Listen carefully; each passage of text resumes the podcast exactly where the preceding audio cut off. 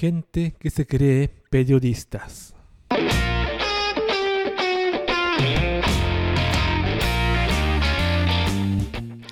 Nuestro mundo tecnologizado actual ha evolucionado muy rápidamente, mucho más rápido que la madurez del ser humano.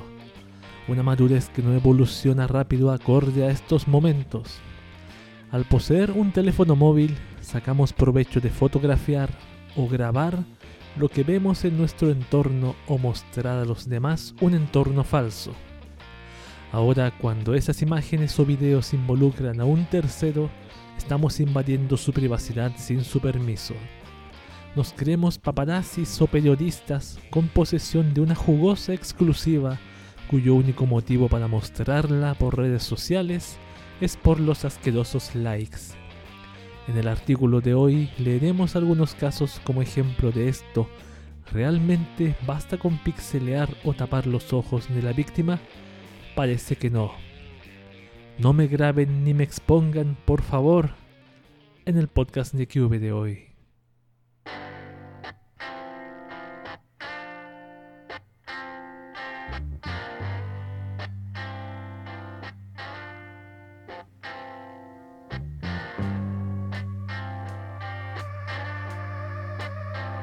Muy buenas a todos, bienvenidos una vez más a este podcast de QV con un capítulo más seguido. Solamente uno he dejado porque estaba enfermo, pero ahora estoy bien y estoy con todas las ganas. ¿Cómo les va a todos, señoras y señores, señoritas, señor, niño, niña, abuelita, abuelita, tío, tía, hermano, hermana, hermano incestuoso, lolis incestuosas, lolis cochinas? Nada más. Bienvenidos al podcast de QV, un podcast que les trae variadas cositas como por ejemplo tecnología, anime, internet, manga, Japón y conspiranoia, paranoia 100% real, no fake, 100% útil, 100% disponible online para bajarlo cuando usted quiera. En verdad, en verdad las cositas que traemos acá son solo temas, pero yo le digo cositas, porque suena bonito, cositas. El dueño de esta cálida voz, nada más y nada menos que QV, el creador, redactor y editor de este podcast que ahora les trae un mensaje para ustedes. Báñense, por favor. Lo digo con todo respeto, no, no lo digo porque sea sotaco ni una, esas cosas. Hay que bañarse porque, últimamente no me he bañado muy seguido como quisiera, así que disculpen la hediondez. ¿Qué más tengo que decir? Una única cosita que puedo comentar que yo, este computador que tengo acá desde hace varios años, en el cual grabo el podcast de Cube con Audacity, siempre acompañándome, lo he formateado y por fin le he comprado las cositas que necesitaba para actualizarlo a su casi su máxima capacidad de tarjeta madre. Ejemplo, un procesador Core 2 Quad de 2.6 de GHz, tal funciona perfectamente bien y también les puedo colocar un disco duro sólido de 120 GB, lo cual hace que se inicie mucho más rápido. Más rápido y las, aplicaciones, los programas también. Lo único que me faltó fue que las memorias RAM que compré no, no son compatibles con mi tarjeta madre. Ejemplo, por ejemplo, mi tarjeta madre puede admitir una memoria de una marca y modelo, dos memorias de esa marca y modelo, pero no puede admitir tres o cuatro. Entonces las memorias que yo compré eran de la misma marca que tenía puesta en el computador antes. O sea, yo tenía 4 GB de unas Kingston de cierto modelo y yo compré dos más que eran iguales. Entonces tengo que ir a cambiarlas por otra marca o modelo. Y de 800 GHz. Así que por eso no me funcionó el computador cuando lo terminé de formatear. A propósito que lo, desarmé. Desarmé el computador completo, saqué todo. Cambié la fuente de poder por la, que tenía botada por ahí, nueva y también limpié por dentro y por fuera, así que quedó impecable, tiene mucho menos ruido que antes y se inicia rápido, así que eso son las ventajas que tengo y aparte que tengo instalé Debian con un escritorio KDE. Ya no, no, estoy usando Nome o Genome, sino es KDE. Y me ha gustado bastante la experiencia con KDE. Es muy más cercana a lo que es Windows, con su botón de inicio, sus, sus sus favoritos, aplicación, equipo, historial, Eh, me, me ha gustado bastante. ¿no? Quizás no me, comienzo no me gustaba mucho el color ese como azul celeste que tiene, pero me estoy acostumbrando de a poco. Quizás más adelante le hago un, un, un- cambio, le pongo un tema oscuro, le, le cambio el puntero, pero más adelante lo voy a personalizar lo más posible que pueda para dejarlo totalmente totalmente hacker mi computador que se, cual, el cual me, me permita sentirme orgulloso de eso. Y luego, si te ha funcionado bien, ha funcionado bien, ha funcionado, ha funcionado más rápido, no se cuelga menos. Lo más gracioso que el computador no se me ha congelado, como antes me pasaba. Desde que compré el computador, quizás más adelante suceda, pero voy a estar atento, voy a estar atento a eso. Así que vamos con música, empecemos el podcast de una vez por todas. Vamos con canciones, esto es Dus, No, No, No, el opening número 5 de Gintama 2015, acá en el podcast de QB.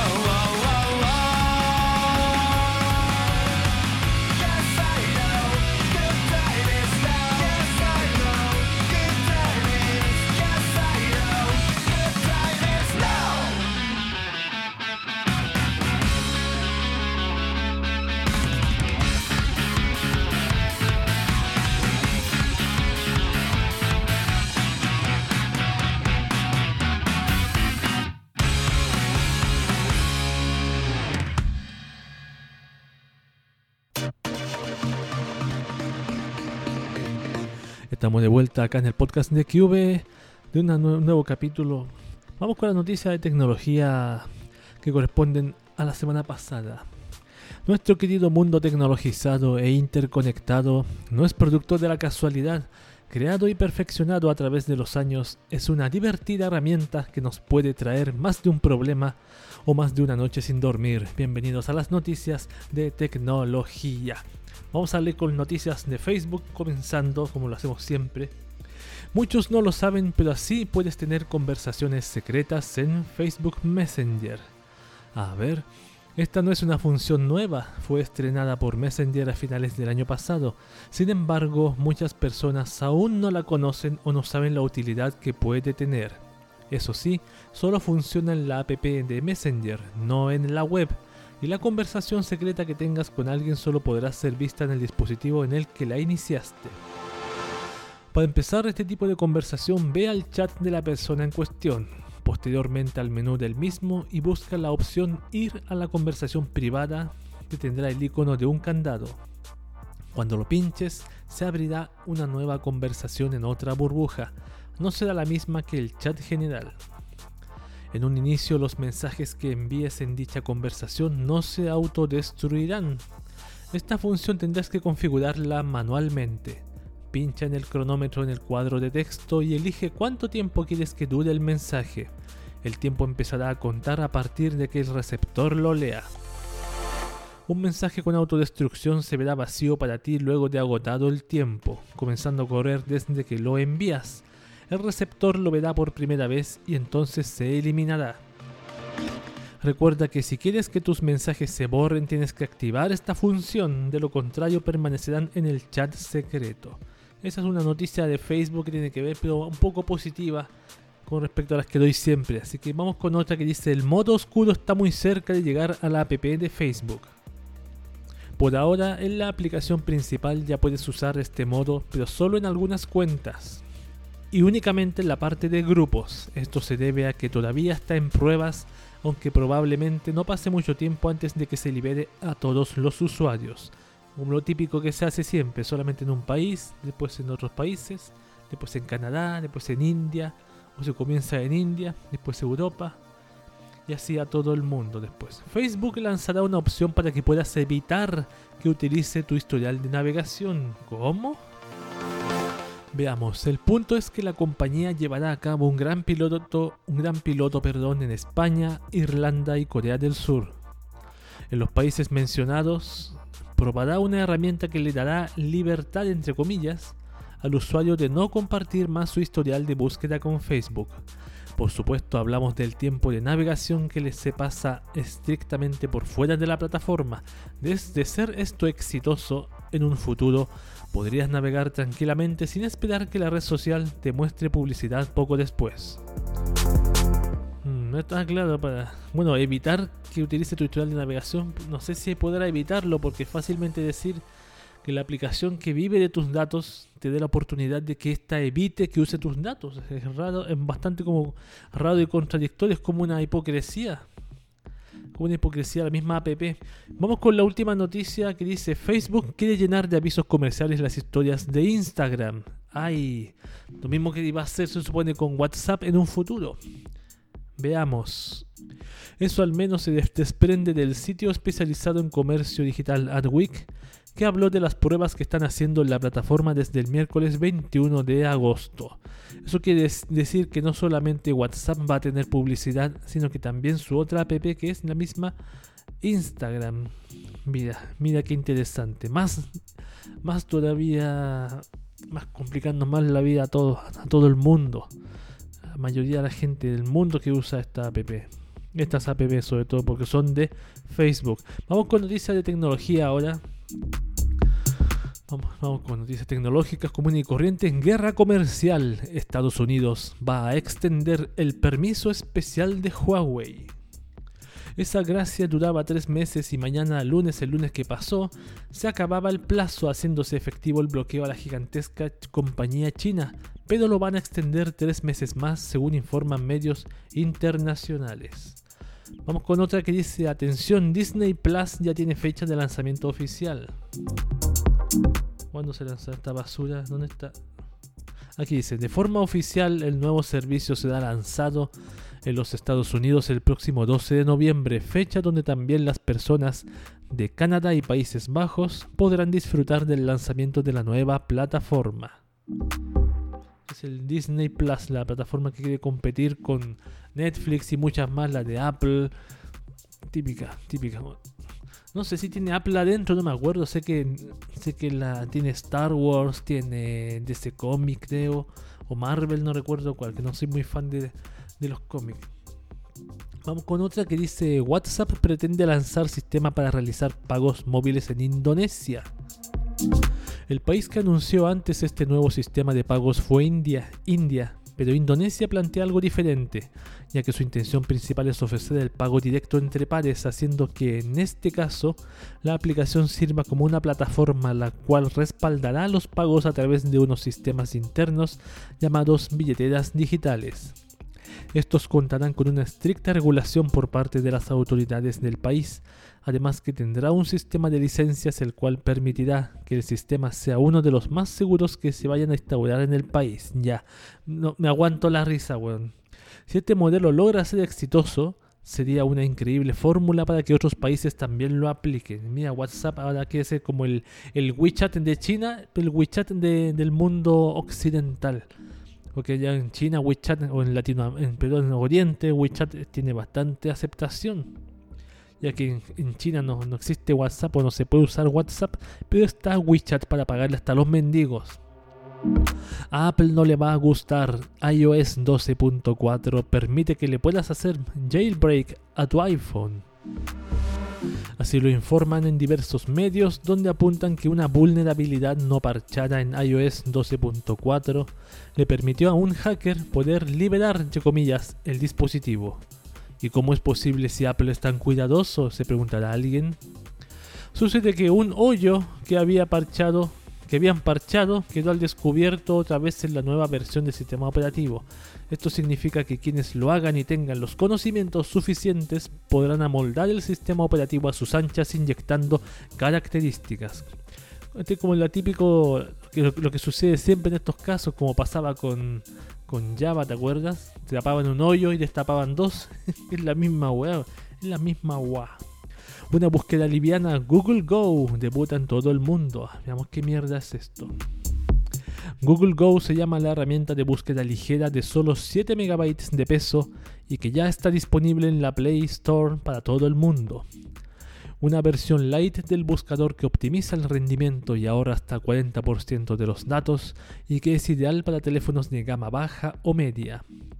Este sistema debutó en 2017 en Indonesia y luego se expandió a varios países africanos para desde este 20 de agosto estar disponible en todo el globo. A ver, ¿qué más? Leamos más de esta cosita. Dice, algunos de los atributos especiales de Google Go están en búsqueda de voz, imagen y búsqueda GIF, una manera fácil de cambiar entre los idiomas y la capacidad de tener páginas web que se leen en voz alta impulsado por inteligencia artificial. Otra de las características es que está disponible la opción Lens, que permite leer carteles e información de texto.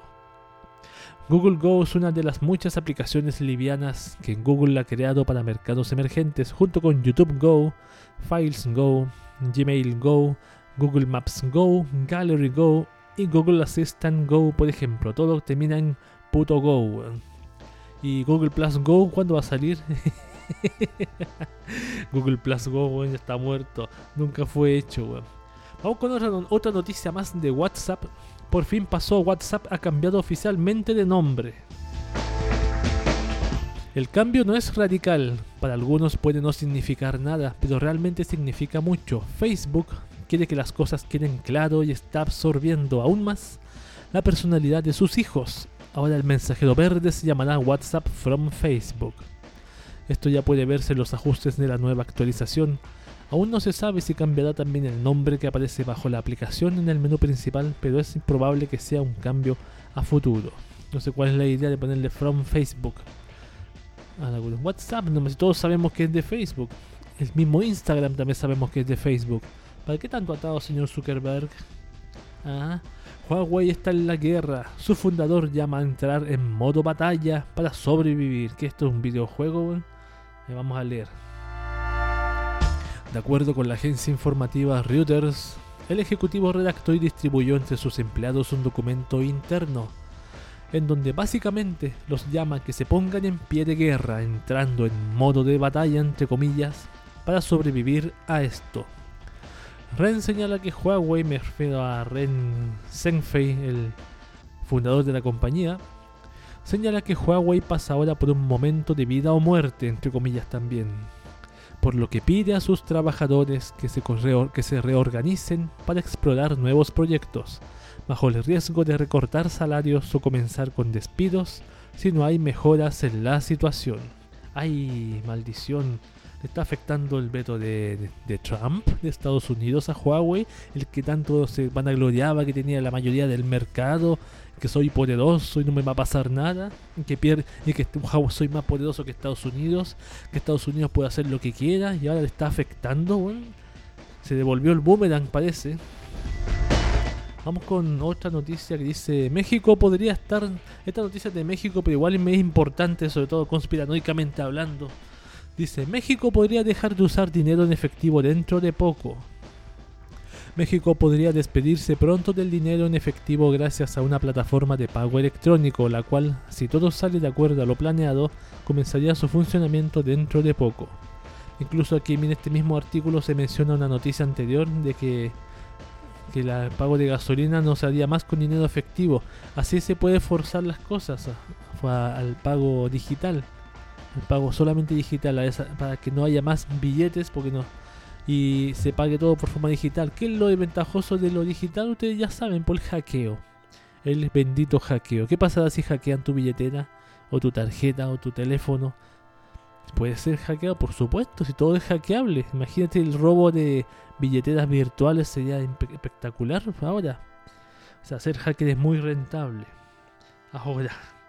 Eso se va, dependiendo cómo salga, se va, bueno, obvio que va a salir bien porque es una imposición, no es una, una como una consulta, es una imposición. Eso se puede multiplicar en otros países. Bueno, en Estados Unidos es, es el que ya se está imponiendo el uso de la, del chip NRF, RFID en algunas cositas. Hay gente que lo está usando para abrir su automóvil. Hay gente que lo usa. Hay fiestas que se publicitan para que tú te, te y puedes entrar a la fiesta. Los que no tienen el chip no entran a la fiesta. Y así de a poquito se va metiendo el chip a tus cuerpos. Porque antes lo tenemos, el chip lo tenemos, pero en una tarjetita o en el teléfono móvil quizá. Sorpresa, empleados revelan que escuchan conversaciones de personas a través de su Xbox One. Maldición, ahora todos te escuchan, weón. Todos lados te escuchan lo que haces. Empleados subcontratados por Microsoft revelan que la compañía ha caído en las mismas prácticas que Amazon, Google, Apple y otras al aprovecharse de sus plataformas para que se pudiera entrenar a la inteligencia artificial de los asistentes. Lo más preocupante que relatan es que la mayoría de las voces eran de niños. Ya en julio de este año, Microsoft removió a Cortana de la consola, pero los datos minados y transcritos ya están en su poder, quizás sin consentimiento claro de las partes involucradas y con la certeza absoluta actual de que no se puede confiar en absolutamente ni una wea electrónica, nadie weón. Ni siquiera en tu teléfono, tu Google Home, tu Alexa, tu cuál más, Cortana. Además que se comportan medio raro, weón. Absolutamente raro. Se ve una moto fuerte, weón. Más encima. Google se une, no pasó por esta calle. Google se une con Microsoft e Intel para formar agrupación de protección de datos. Esto suena así como un superhéroe poderoso. Como tirándole flores para proteger a la gente.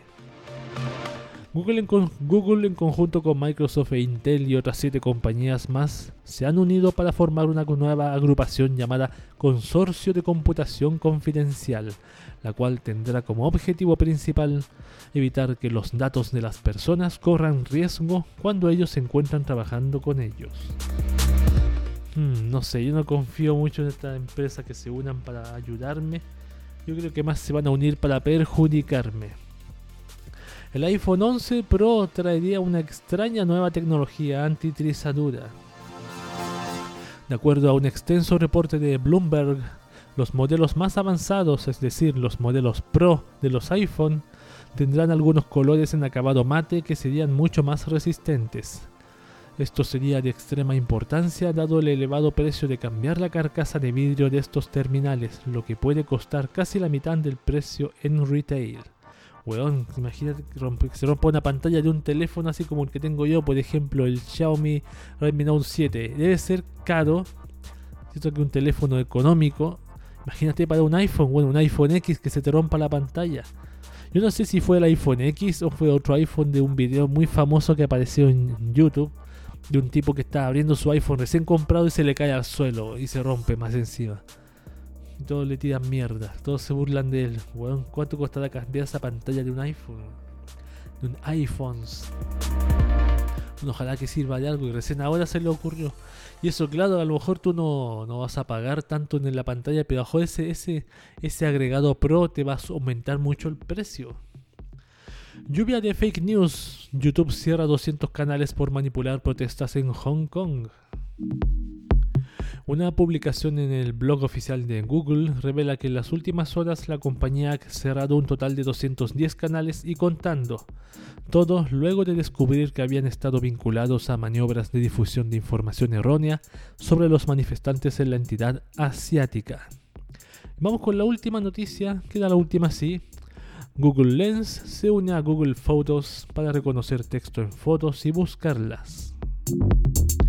Esta plataforma nos ayuda a reconocer, organizar, geolocalizar y etiquetar nuestras fotografías almacenadas en la nube de Google. Su nivel de eficiencia e intrusión, entre comillas, entre paréntesis, perdón, tiene rato siendo muy efectivo e impresionante. Pero ahora llega a un nuevo nivel ya que la aplicación ahora puede reconocer texto fotografiado.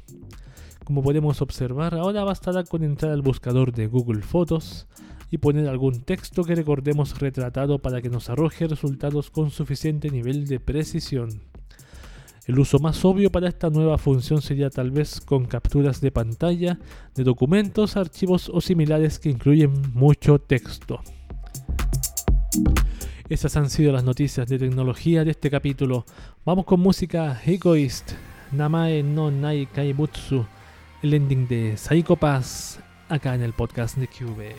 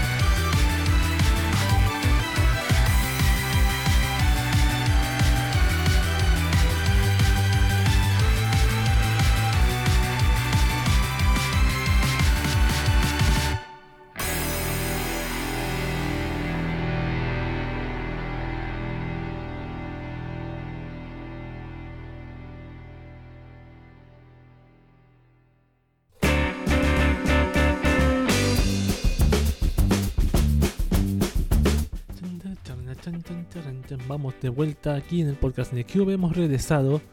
Sí, Cube ha regresado. Con lo que es las noticias interesantes. Podemos usar la tecnología e internet con fines productivos o con otro tipo de fines útil o inútil. Eso usted lo decide. Bienvenidos a las noticias interesantes. Vamos a ver qué nos tiene preparado de noticias interesantes esta semanita pasada.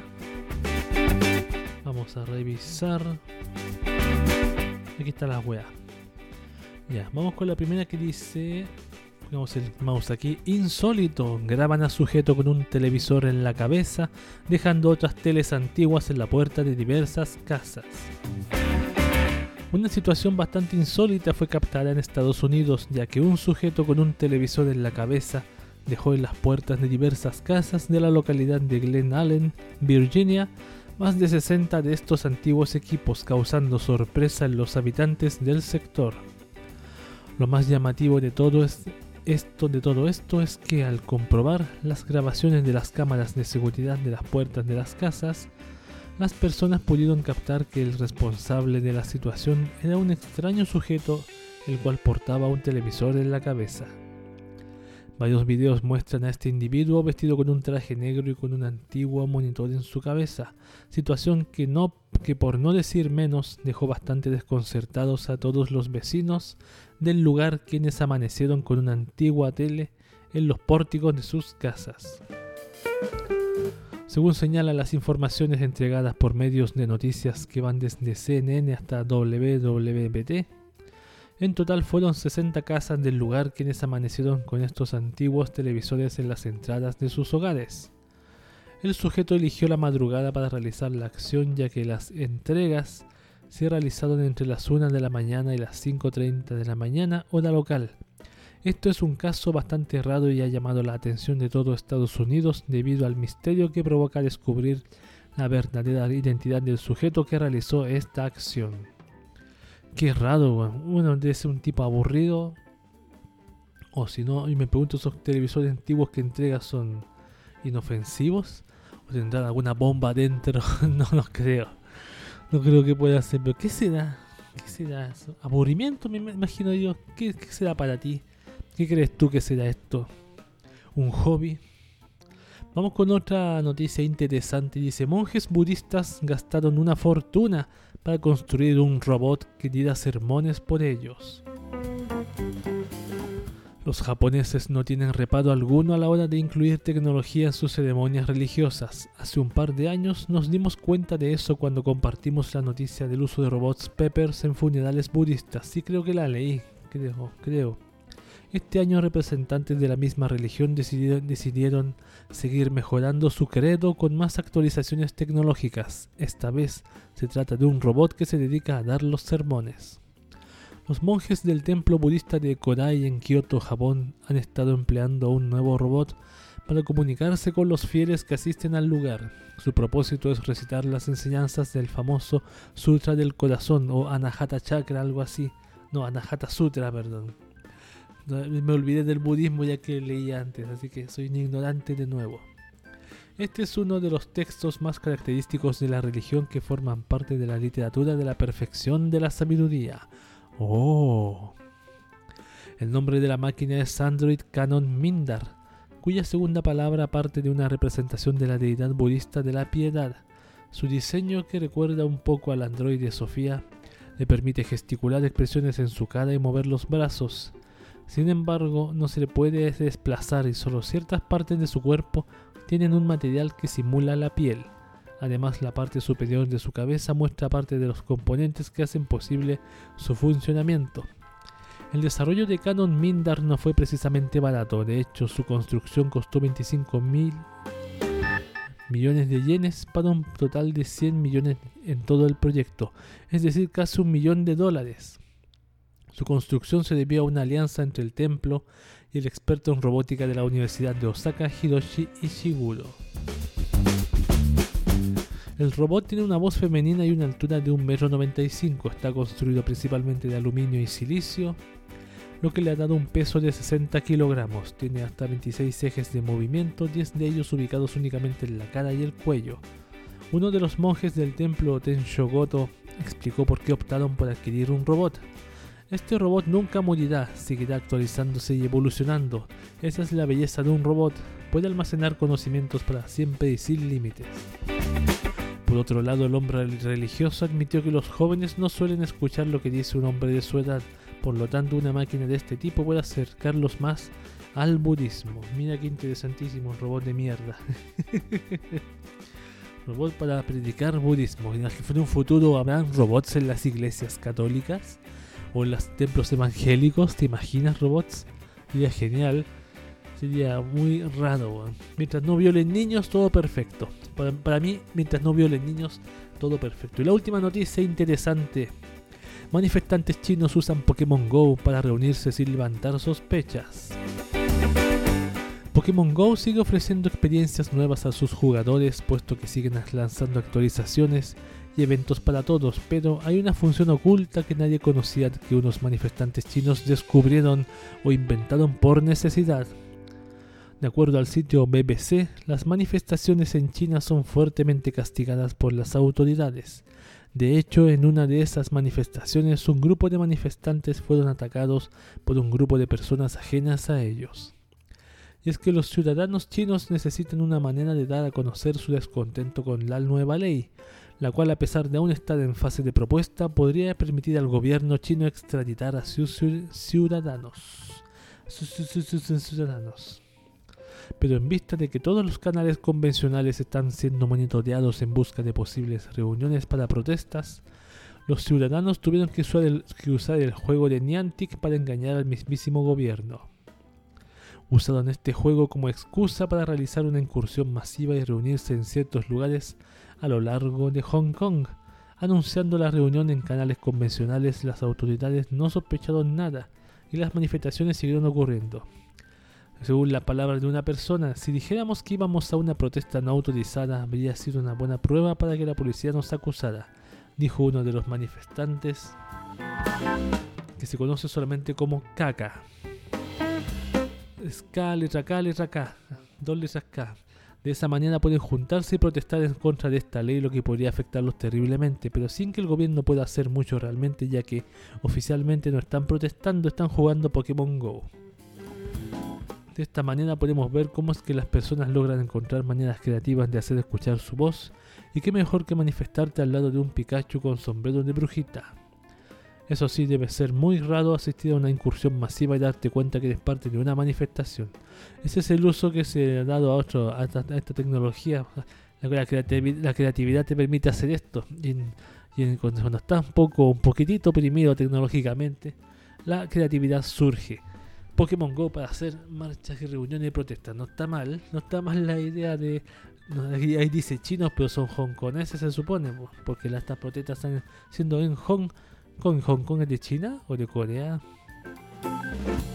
De China, estoy confundido de que Hong Kong es de Corea. No sé si estoy equivocado. Bueno, no importa, esas han sido las noticias de tecnología, perdón, de interesantes. Y vamos a las noticias de Japón, de IA, Internet de aplicaciones con una aplicación que le voy a leer acá, que estoy usando hace rato. Allá vamos ya. Esto es IA Internet de aplicaciones. Vamos a hablar de una aplicación para aprender inglés muy conocida que se llama Duolingo. Conocida de hace mucho tiempo y voy a contar mi experiencia personal. Duolingo es una aplicación que tiene es apta para toda la familia.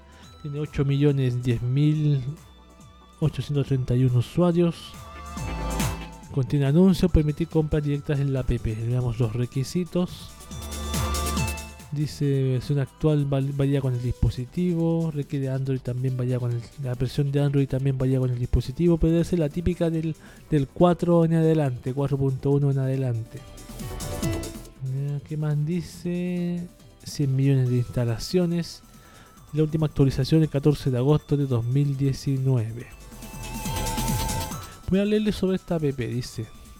Duolingo está cambiando la forma en que la gente aprende otros idiomas. Es 100% gratuito, una educación de alta calidad sin ningún costo.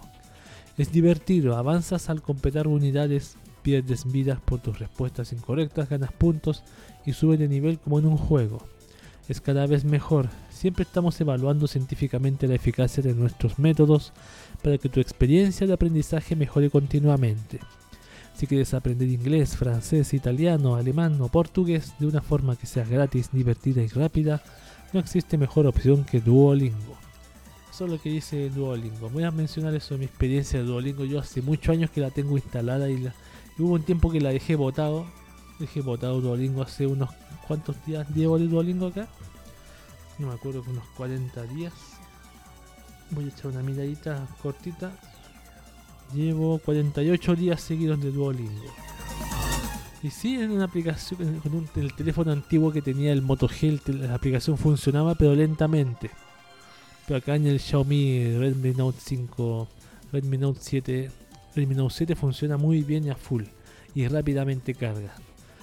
¿Sirve realmente Duolingo para aprender inglés al 100%? No sirve al 100% porque no cubre todos los lo que es lo llamado es requerimientos de una persona para aprender un idioma, lo que es solamente que es lectura, eh, hablarlo, el speaking, el listening, escuchar y, la y el, el writing, el escribir.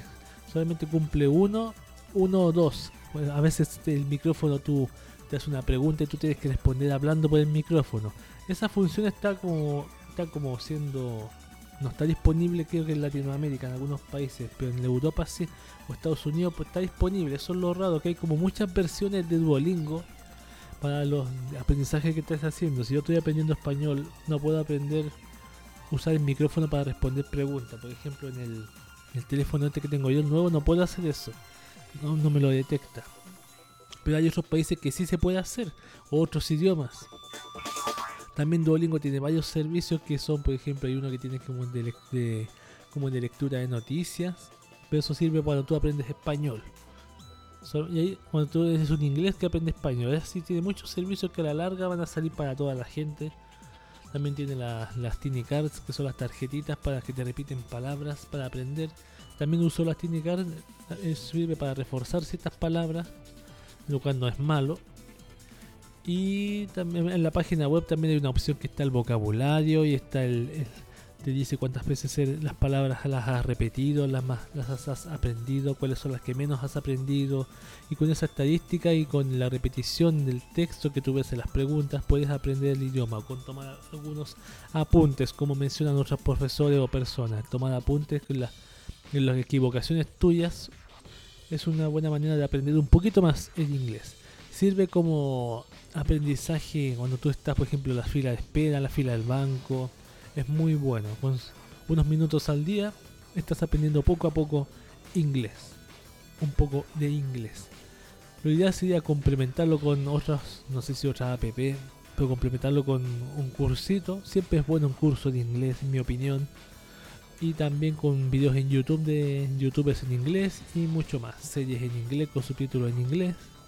Y ahí poco a poco ibas a- y sobre todo si tú conoces la serie que estás viendo, después si, es muy conocida la puedes ver en inglés. Eso es lo maravilloso. Este es el tema de lo que es IA, Internet y aplicaciones de esta oportunidad. Le voy a dejar la app de Duolingo ahí en la cajita de comentarios para que el que quiera descargarlo y usarlo lo haga. Vámonos con una canción. Esto es Zack Sparkling Daydream, el opening de Chunibyu de Mokoi Gashirai en el podcast de Cube.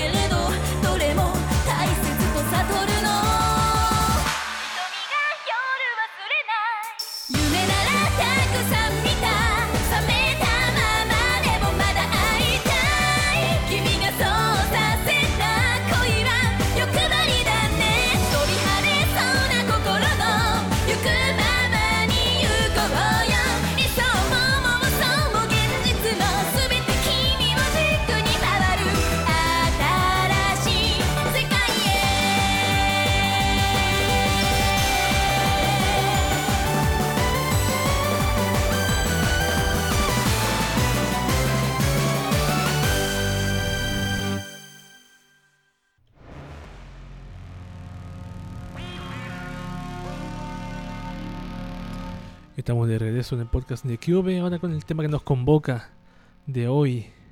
De entre todas las noticias, siempre hay alguna que nos queda dando bote en la mente. ¿Por qué? Es una muy buena pregunta. Bienvenidos a el tema que nos convoca. Este artículo de esta ocasión se aparece en Chataka, como siempre. Generalmente la mayoría aparece ahí. Se dice: Ni yo soy famosa, ni tú un paparazzi pero has viralizado mi vida privada y me la has arruinado. Escrito el 13 de julio de 2008, actualizado el 23 de agosto de 2019 por Victoria Pérez. Les procedo a leer para después discutir y conversar este temita que es muy importantísimo en estos tiempos de, de hoy, con cámaras todos, todos en la mano.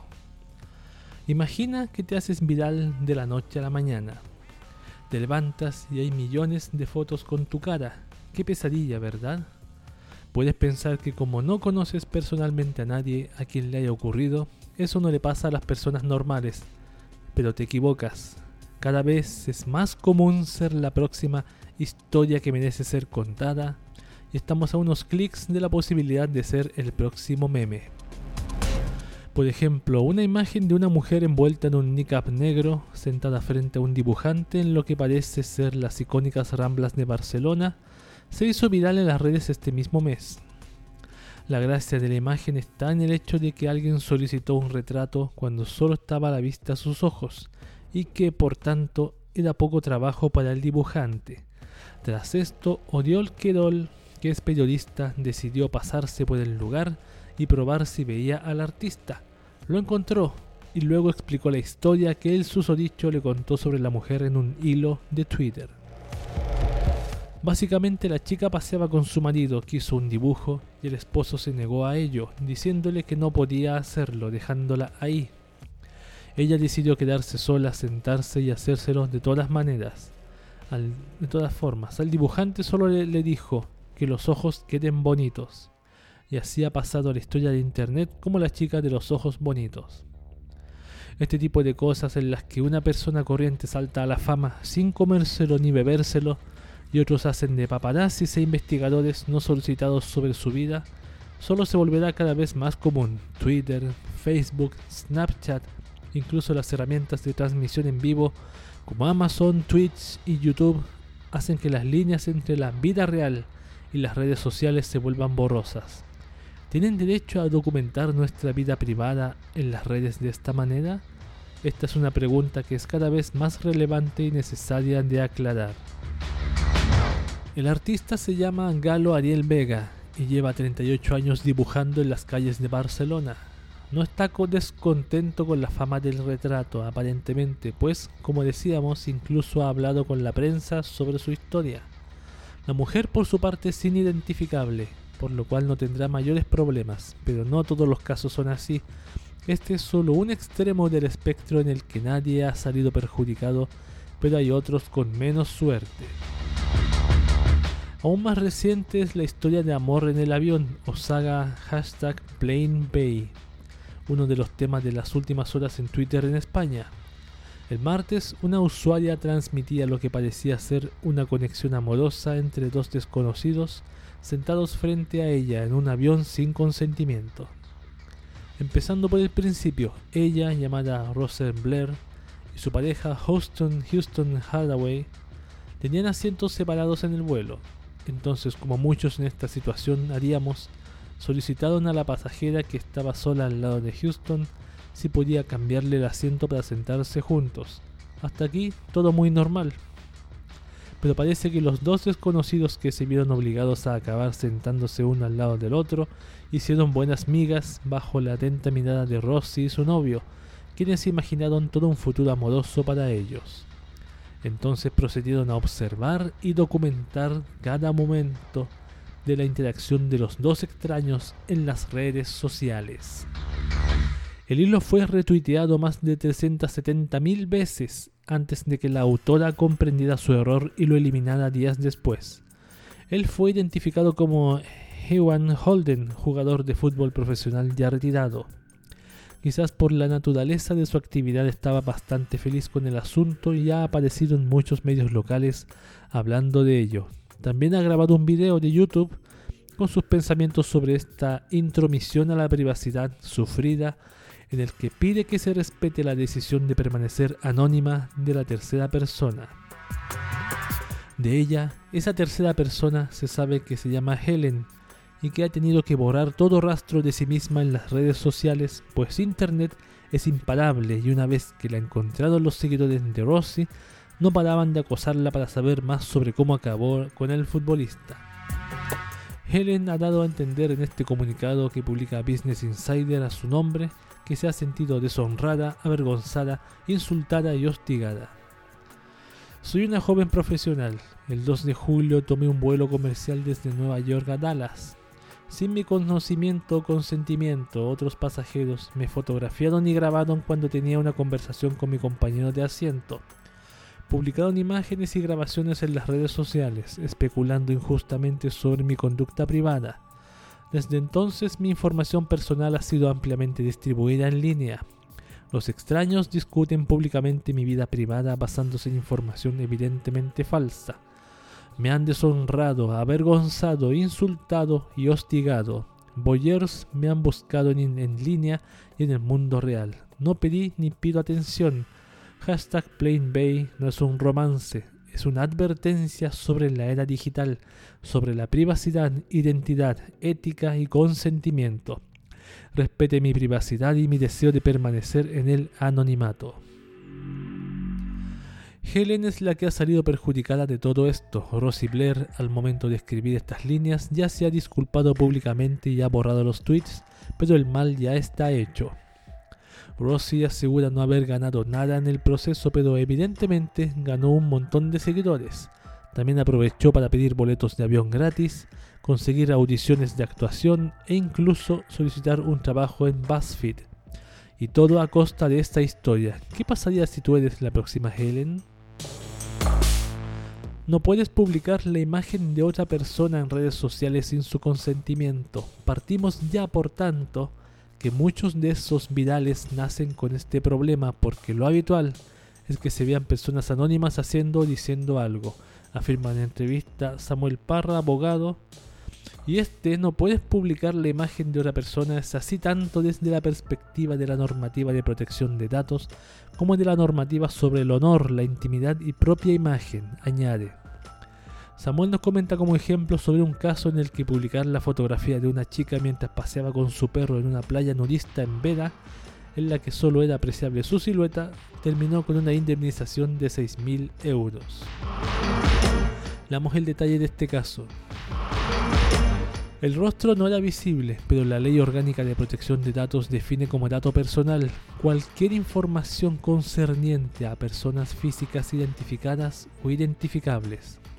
Definición que se amplía en Real Decreto 1720-2007 al afirmar que dato personal es cualquier información numérica, alfabética, gráfica, fotográfica, acústica o de cualquier otro tipo concerniente a personas físicas identificadas o identificables.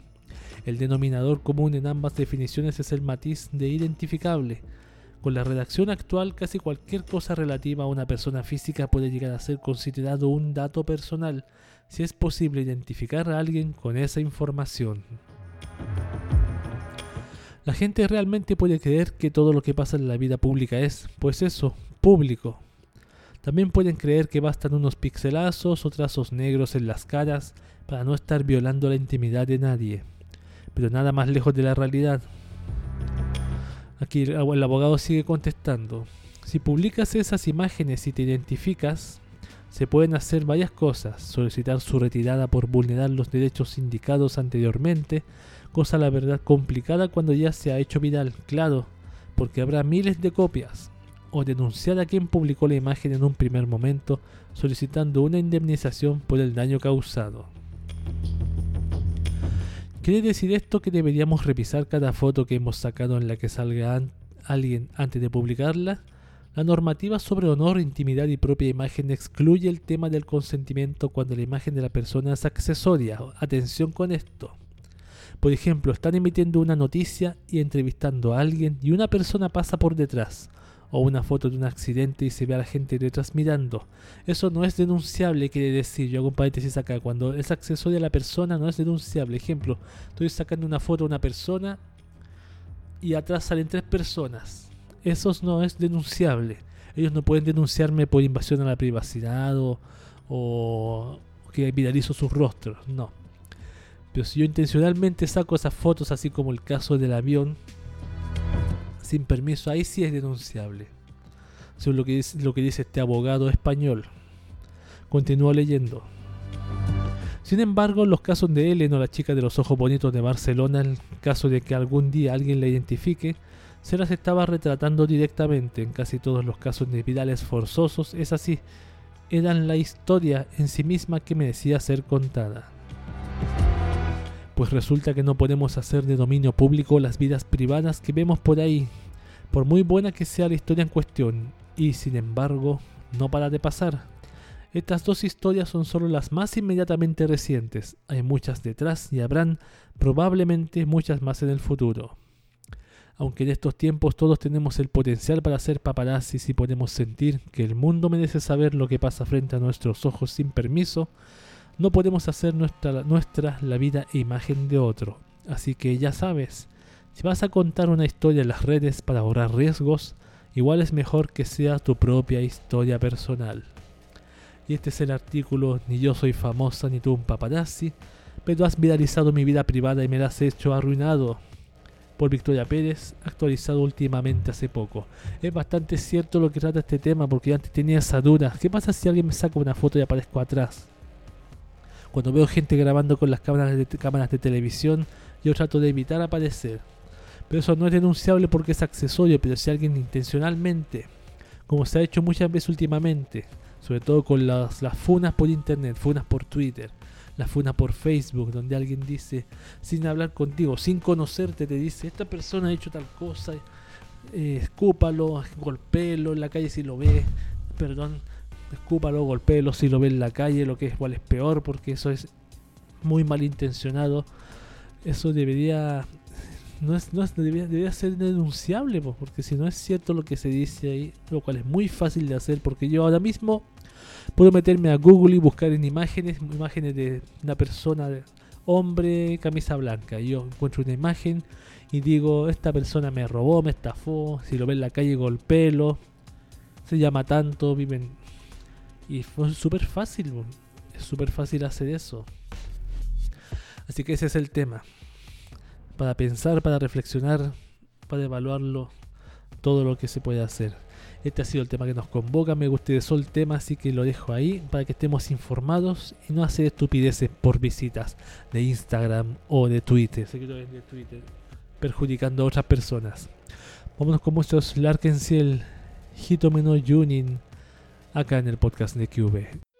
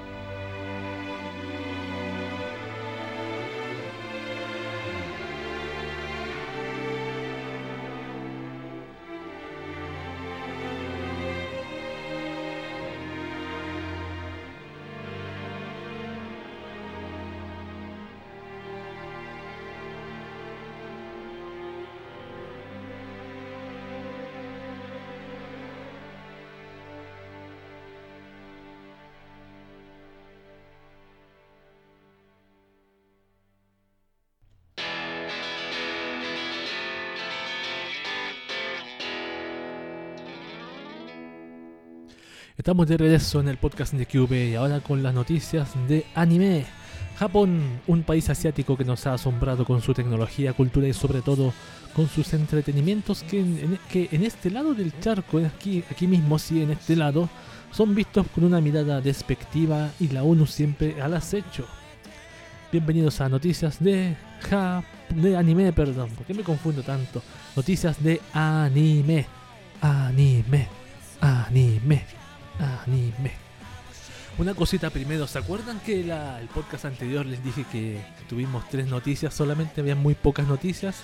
Bueno, adivinen ahora, hay más de tres noticias. ¡Sí! ¡Sí, sí, sí! Por fin tenemos noticias con una cantidad promedio normal. Vamos con la primera, que son estrenos. Siempre hablo de estreno de, la, temporada que viene, porque así me informo y nos informamos todos un poquito. Aunque los nombres me cuesta leerlos sin se olvidan en un minuto. El anime, por ejemplo, Babylon presenta un reparto protagonista con un primer trailer. Yo no leo estas cosas, pero yo menciono los animes, menciono las fechas y menciono de qué trata. La web oficial de la adaptación televisiva animada de la serie de novelas Babylon, escritas por Mado Nosaki e ilustradas por Sain, ha revelado un primer póster oficial, un video promocional que confirma su reparto. El video también nos recuerda que la serie se estrenará el próximo mes de octubre en Tokyo MX y BS11, siendo su emisión online exclusiva de Amazon Prime Video tanto fuera como dentro de Japón. Oh. Ve los típicos Seiyu, MAO, eh, Kenshono. Ay, ¿De qué trata? ¿De qué trata este anime? Octubre. Ah, no dice la fecha, dice el mes de octubre, pero no dice cuándo se, se emite. Vamos a ver de qué trata Babylon. La historia de suspenso nos presenta a Sen Seisaki, un fiscal del distrito de Tokio que investiga ciertas irregularidades en una compañía farmacéutica. Indagando sobre el asunto, Seisaki se encuentra con una conspiración para unas elecciones en referencia a una nueva zona, entre comillas, establecida en la zona oeste de Tokio. Ya tiene tu conspiración, como investigación, suspenso, como dice ahí. Sí, no está mal, no está mal. Vamos con otro estreno, la segunda temporada de We Never Learn. Bokuben estrena, fecha su estreno con un trailer. La cuenta de Twitter oficial de la adaptación televisiva animada del manga We Never Learn Bokuben o Bokutachi wa Bekyu ga Dekinai de Taishi Tsutsui ha revelado un video promocional de la segunda temporada de la serie que nos confirma que su estreno está previsto para el 6 de octubre a las 0.30 horas en Tokyo MX, Gunma TV, Tochiki TV y BS11. ¿Cómo, me pregunto, ¿cómo lo hacen estos canales para en una hora cuatro canales estén dando el anime al mismo tiempo? O sea, me imagino que uno tiene que elegir qué canal le gusta. O sea, amplia competencia para mostrar un puro anime, weón. Imagínate, cuatro canales peleándose la, la, la, la sintonía. ¿qué más? Mm, el anime estrenó el 6 de abril, la primera temporada. Y veamos de qué trata. ¿De qué trata We Never Learn? Yuiga Naruyuki está en su último año de preparatoria y para poder conseguir la recomendación VIP que le garantizaría una beca completa para la universidad, el joven deberá ser tutor de unas compañeras que tienen problemas para entrar en la universidad que quieren. Lo que Yuiga no esperaba es que sus pupilas fueran las dos genios de la escuela, la hermosa Fumino Furuharashi y Rizu Ogata. ¿Cómo pueden necesitar su ayuda dos genios así? Esto me suena a hentai. Esto me suena a hentai. Absolutamente. Capaz que sea un hentai, esos típicos hentai que están saliendo ahora, cortitos. Y tienen como tres versiones. Una para niños, una para la tele y una para adultos. Para, para, para el FAP. FAP version.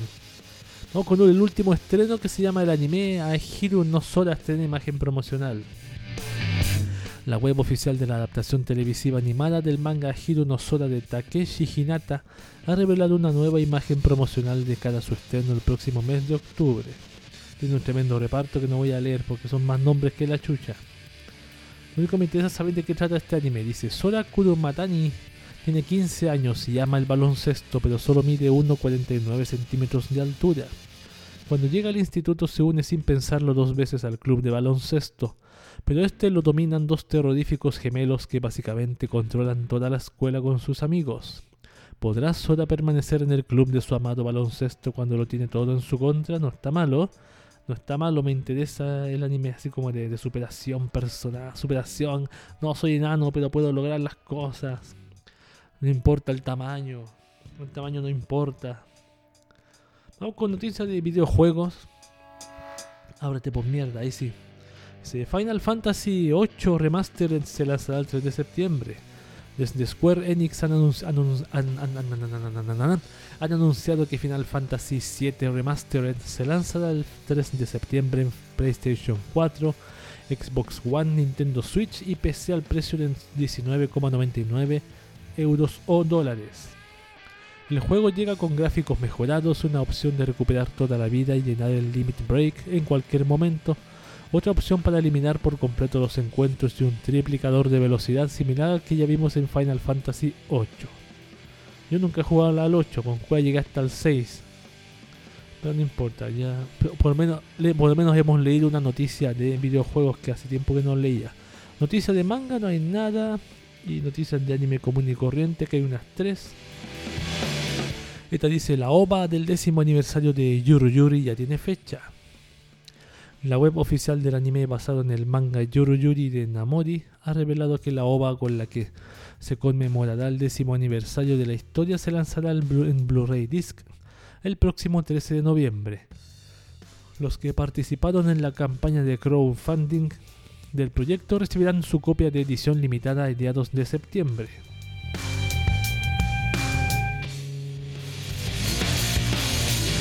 El nuevo proyecto llevará por nombre Yuru Yuri Coma, pronunciándose el coma como Ten, y haciendo un juego de palabras con el décimo aniversario del manga Ten de 10 en inglés. Oh, qué inteligencia.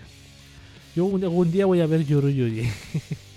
algún día voy a ver Yuru Yuri. Yo de aquí las 6 yo no veo ninguna conocida.